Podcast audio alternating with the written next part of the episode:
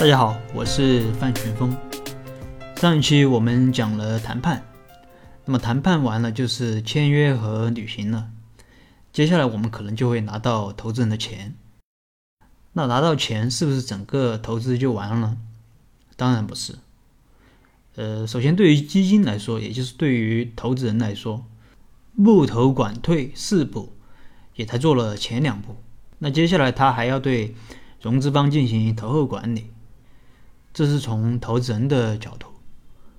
那么，对于融资方，也就是创业公司，我们该做些什么呢？今天就和大家分享两点，我觉得比较重要的。首先，我认为最重要的就是做好沟通啊，建立一种高效透明的沟通机制。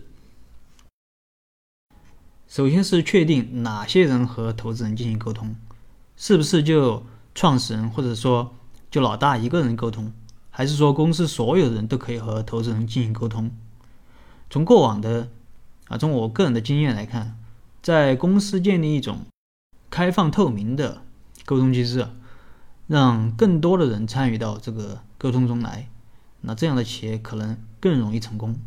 相反，如果只是老板和投资人进行沟通，可能很难达到理想中的效果，因为老板单枪匹马，他很难说。你很难说他完全了解公司的所有事情。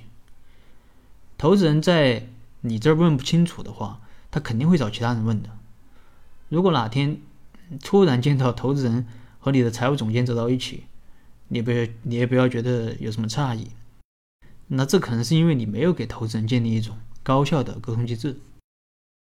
那有朋友说我是老板，我公司的事情我当然是什么都知道。那我认为，就算是老板有这个精力，我们也主张让老板啊，把更多的精力放在这个公司的战略发展上，而不是天天和投资人做报告，啊，去搞一些这个细枝末节的事情，浪费时间。当然，你也可以建立一些呃固定的沟通机制，比如说，嗯，总经理负责沟通什么啊，财务总监负责沟通什么。啊，甚至有些公司有董秘的，那么董秘负责沟通什么？那多久沟通一次？等等。除了沟通问题，还有一点需要注意的就是，那有些投资人可能喜欢介入公司的管理，比如说开股东会或者董事会的时候提出一些想法，对于投资人的这些建议、这些想法啊，甚至是命令。那我觉得对于创业者来说，一定不要把它当成圣旨。那当然也不是完全不听，就当做是一般的建议参考参考就行了。比如说在董事会上，那投资人对于呃创业者的战略不满意，那提了一些建议，那我们听还是不听？我觉得首先还是要相信自己的判断，投资人的建议做个参考就行了。那有的投资人一个人管理十几二十个被投的企业。你觉得他会他会给你提出什么真正有价值的东西吗？他要是真真的什么都判断的那么准，他自己怎么不去创业？我觉得可能大部分都是没有什么价值的，甚至等你下次见他的时候，他都搞忘上次跟你说说过什么了。所以创业团队还是要相信自己，跟着自己的感觉走。我认为好的投资人是只帮忙不添乱，凡是那种投资。啊，来了就瞎指挥的，啊，基本上都没有什么好结果。那么，以上就是关于拿到投资人的钱之后，那我个人认为需要注意的两点。